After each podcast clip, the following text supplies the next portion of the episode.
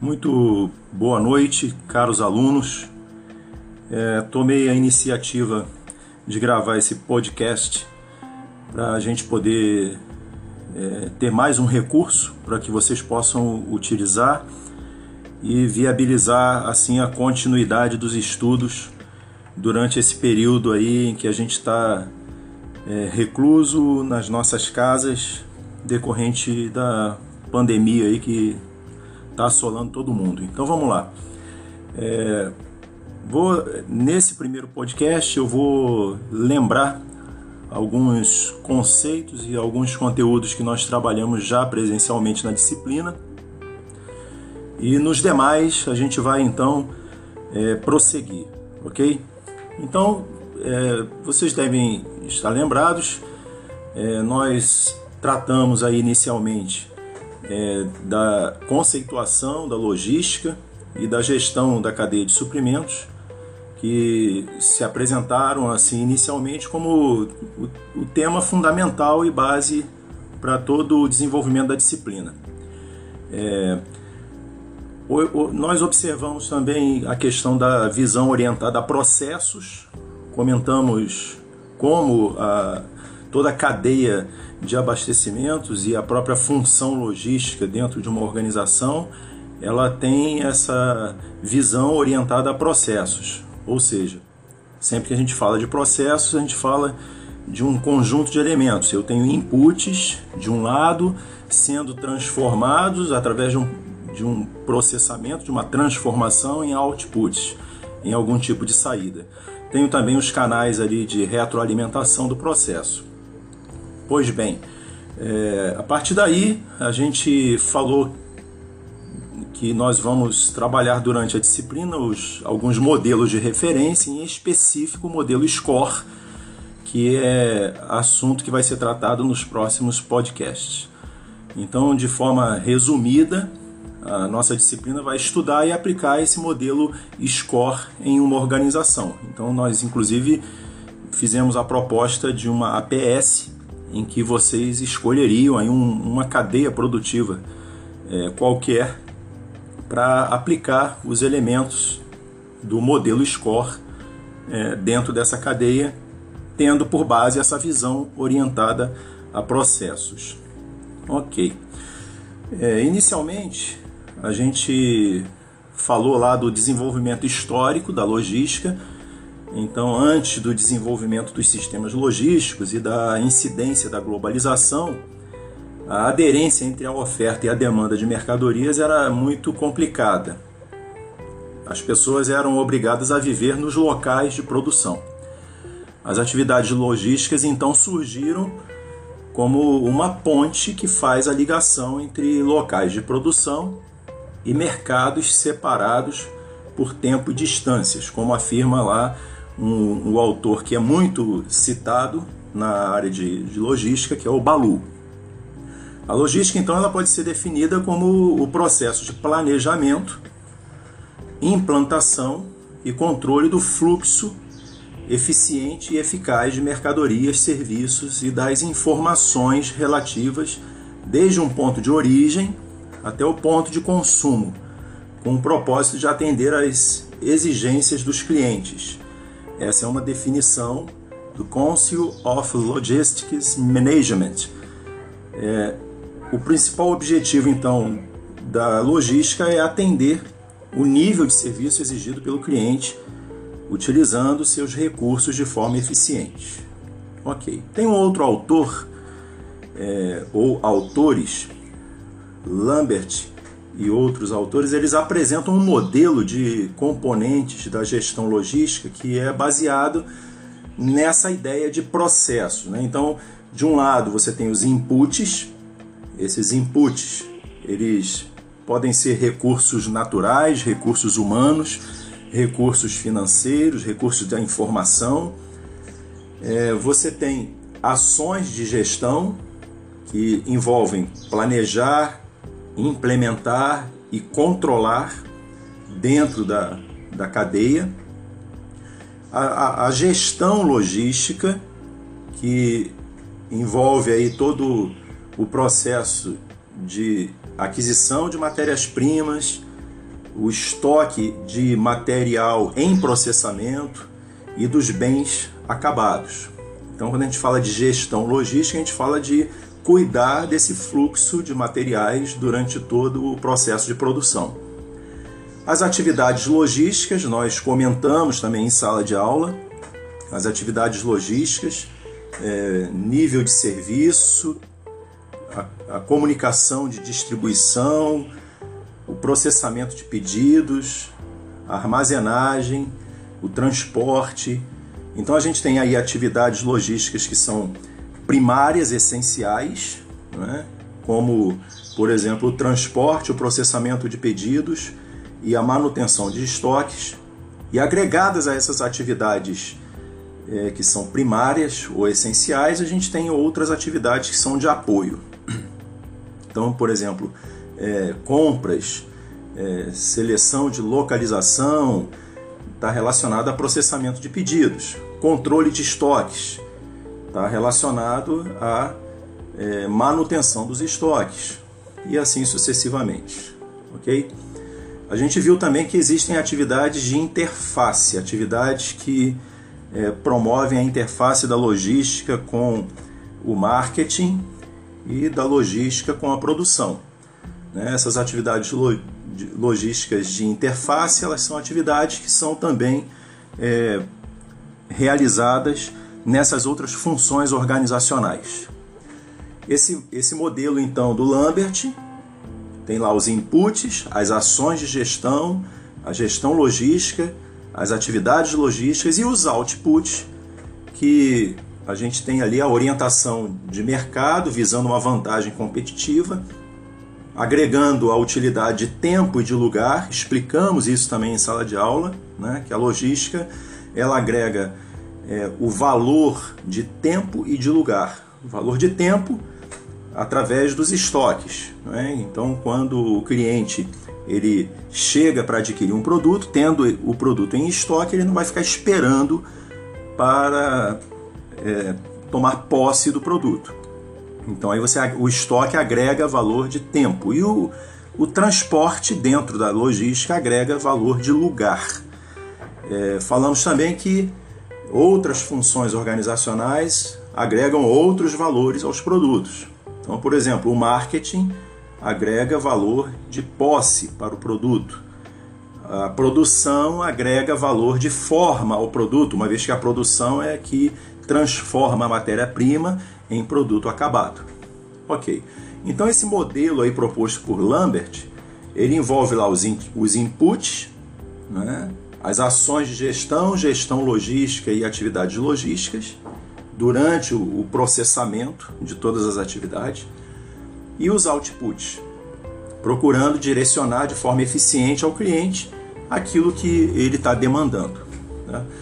Nesse, nessa mesma linha de raciocínio, o, o Balu ele aponta que a logística é um processo que ao mesmo tempo faz parte de um processo maior, o de gerenciamento da cadeia de suprimentos. Isso nós também explicamos em sala de aula, né, que o termo gerenciamento da cadeia de suprimentos contém o conceito de logística. Então, a logística é um processo dentro da gestão ou do gerenciamento da cadeia de suprimentos.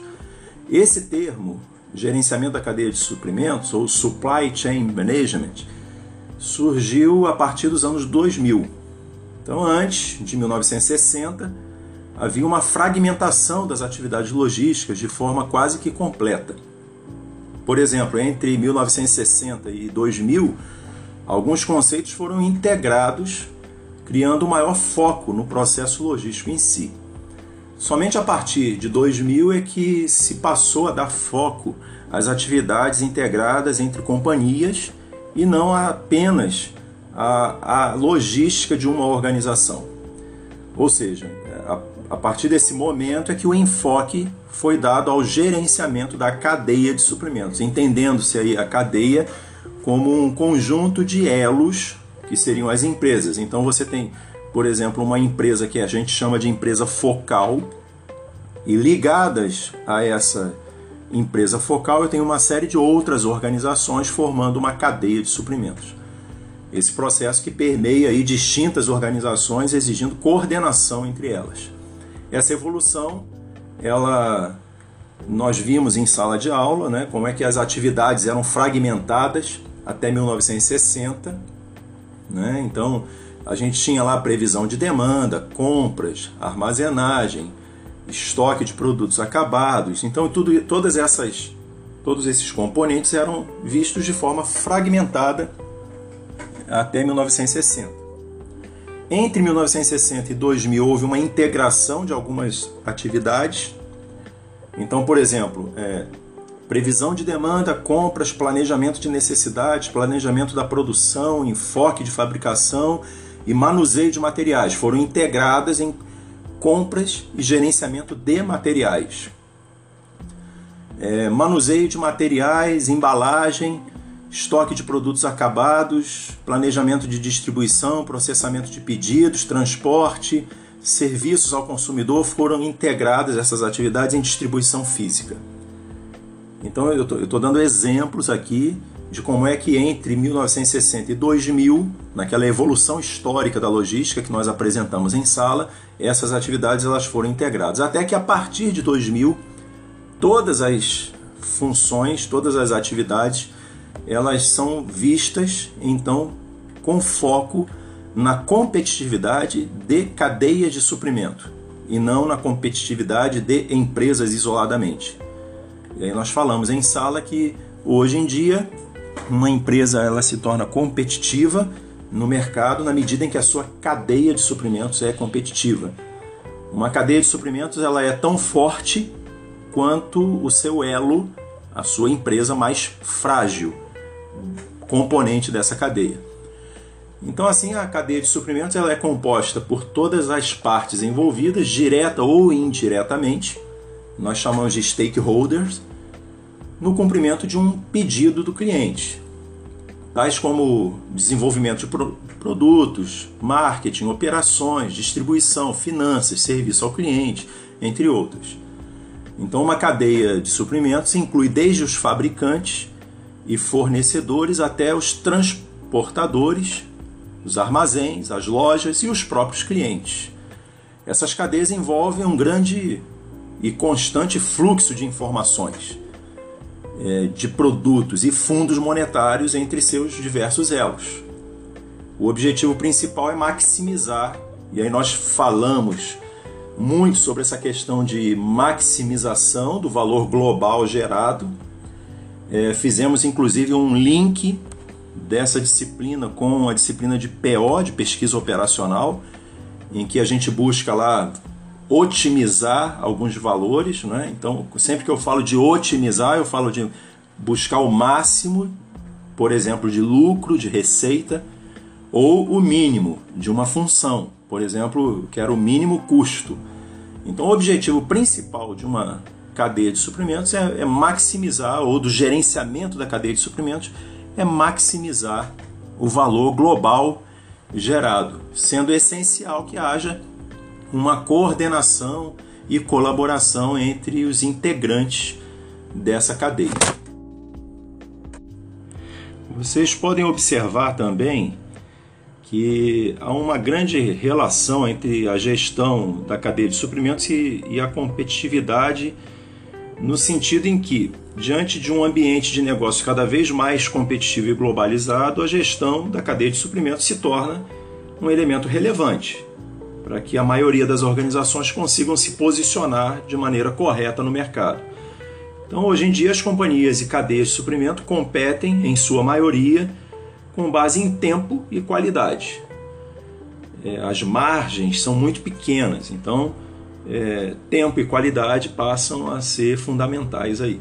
Os clientes estão exigindo produtos entregues mais rapidamente, exatamente no tempo certo e sem danos o que exige uma coordenação mais estreita, mais estreita com os fornecedores e distribuidores. É, a gente pode apontar aí algumas tendências do atual ambiente de negócios em que as empresas se inserem. Por exemplo, é, existe uma globalização da competição. A competição que antes acontecia em mercados locais hoje acontece globalmente. bens e serviços são resultados de processos que buscam atender as necessidades dos clientes e mercados locais, porém que se encontram separados fisicamente. Outra é, tendência aí desse ambiente de negócio é a integração das cadeias de suprimento. Grupos de organizações se integram de forma colaborativa e coordenada para competir com outros grupos, o que traz aí uma necessidade de flexibilidade, de integração e dinâmica para os processos dentro e dentro da empresa e entre as organizações. Outra tendência também é a valorização das capacitações dos trabalhadores. Então, o conhecimento passa a ser um dos eixos principais de diferenciação aí entre as instituições. É, de forma semelhante também, existem outros diferentes autores que falam sobre esse tema, então existem outras dinâmicas também que a gente pode apresentar aí que estão sendo é, que estão redefinindo a natureza da governança corporativa e da vida de trabalho nesse nosso século. Por exemplo, o poder do consumidor.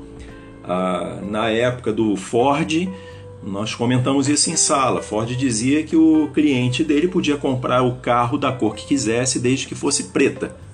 Hoje, esse tipo de, de raciocínio, de mentalidade é inconcebível.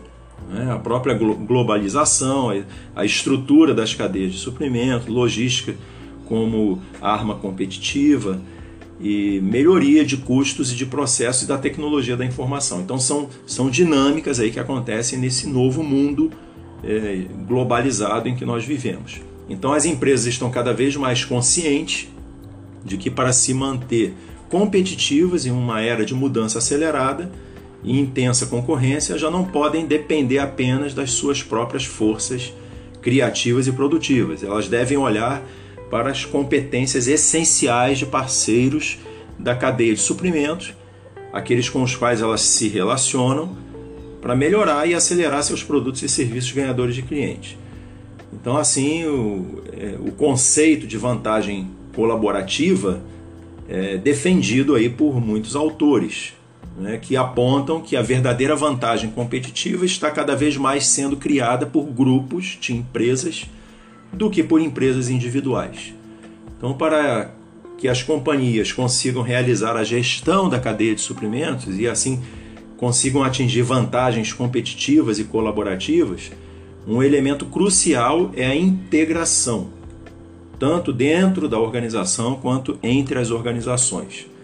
Então, os objetivos da integração dentro e entre as organizações são habilitar a comunicação entre as unidades funcionais, atingir a interoperabilidade entre aplicações de tecnologia da, da informação e facilitar a coordenação entre as unidades organizacionais de forma a alcançar objetivos em comum.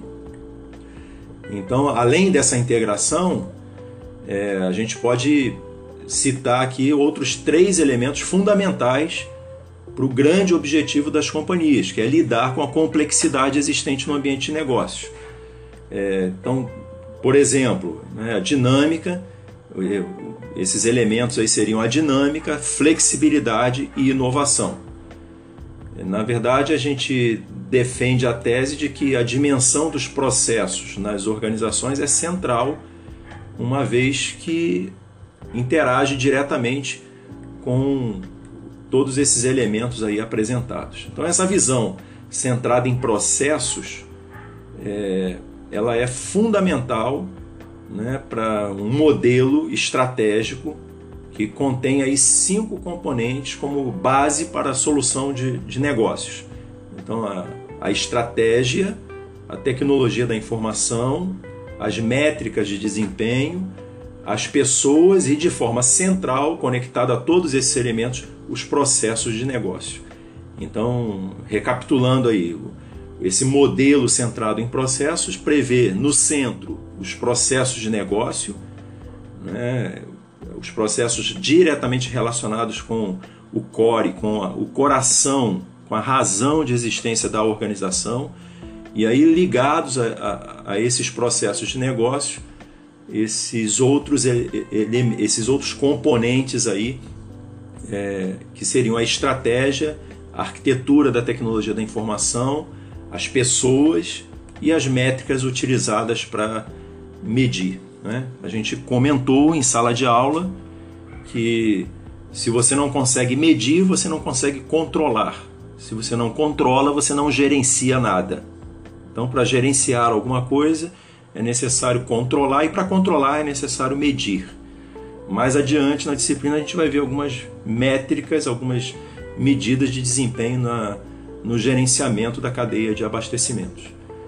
Então existem é, nessa mesma linha alguns processos que são chave, que permitem o alinhamento entre esses componentes apresentados, além de ser o ponto de partida para a identificação de possíveis oportunidades de melhoria na própria organização.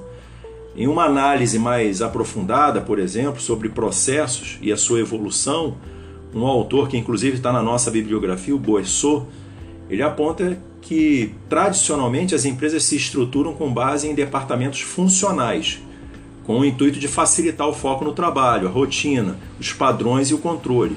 Assim, as métricas de desempenho eram focadas em funções individuais. O principal desafio da gestão integrada, portanto, tornou-se hoje redirecionar essa ênfase tradicional em funções para o foco em processo. Uma coisa é você entender a organização como funções que, fun que, que operam em caixinhas separadas dentro da organização. E outra coisa é você entender a empresa como um, um, com o foco em processos. Tá? Então, essa gestão de processos integrada captura os principais trade-offs existentes entre funções e consegue trabalhá-los de forma global buscando o melhor para a companhia como um todo. Então, quando a gente fala de trade-offs, por exemplo, você pensar numa num departamento de produção de uma empresa que é o máximo de estoques possível para que não haja um desabastecimento durante o processo produtivo. Mas por outro lado, você tem lá o departamento financeiro da organização que luta para reduzir estoques, porque estoques é, representam custos. Então, se cada departamento buscar atingir o, seu próprio objetivo, a gente acaba caindo num problema sério que é o problema da subobjetivação, que é quando objetivos individuais anulam o objetivo maior da, da organização. Né? E aí é, surge essa ideia da gestão por processos, que visa integrar de forma a otimizar uh, o funcionamento de todas as as áreas da, da organização. Então, com relação a esses processos logísticos, muitas organizações apresentam processos similares, que podem refletir melhores práticas do mercado, tornando-se modelos de referência. Esses modelos podem ser utilizados por diversas outras instituições, com o intuito de melhorar a eficiência, a qualidade na criação de novos processos ou redesenho de processos já existentes. Modelos de referência podem ser definidos como pacotes, entre aspas, que são conjuntos de conceitos estruturados. Então, pacotes de diretrizes e ou soluções que podem ser utilizadas e aplicadas em outras organizações. Então, em administração, a gente chama, por exemplo, quando você é, adota um, um padrão de desempenho é, de outra organização, a gente chama isso de benchmarking. Né? Então, fazer benchmarking é você adotar boas práticas de outras organizações. Então, é, normalmente, esses pacotes, esses conjuntos de conceitos estruturados, eles são organizados como uma hierarquia de funções, processos e atividades com ou sem interdependências, fornecendo nomes, descrições, indicadores e outros atributos que podem ser utilizados por outra organização. Então a gente vai ver aqui durante a disciplina o, o modelo proposto para análise, né? esse, esse pacote que a gente chama de Supply Chain Operation Reference Model, que é o SCORE, o modelo SCORE que foi desenvolvido pelo Supply Chain Council em 1996 e no decorrer dos anos vem sendo aplicado em organizações por todo o mundo. é, um de seus principais objetivos é auxiliar então as organizações a realizar profundas melhorias no desempenho de suas cadeias de suprimento, por meio da utilização de métricas de desempenho, de processos e melhores práticas. Ok? Então, por esta, por esse primeiro podcast, a gente fez aí uma, uma revisão do que já foi falado em sala de aula, é, fechando aqui com esse modelo que a gente vai trabalhar nas, daqui para frente na disciplina, que é o modelo SCORE. Tá bom, pessoal? Então, uma boa noite aí a todos e vamos seguir em frente. Cuidem de suas famílias, é, preservem a integridade, principalmente dos idosos, para a gente vencer esse momento difícil aí que todo mundo está passando. Tá? Tchau, tchau.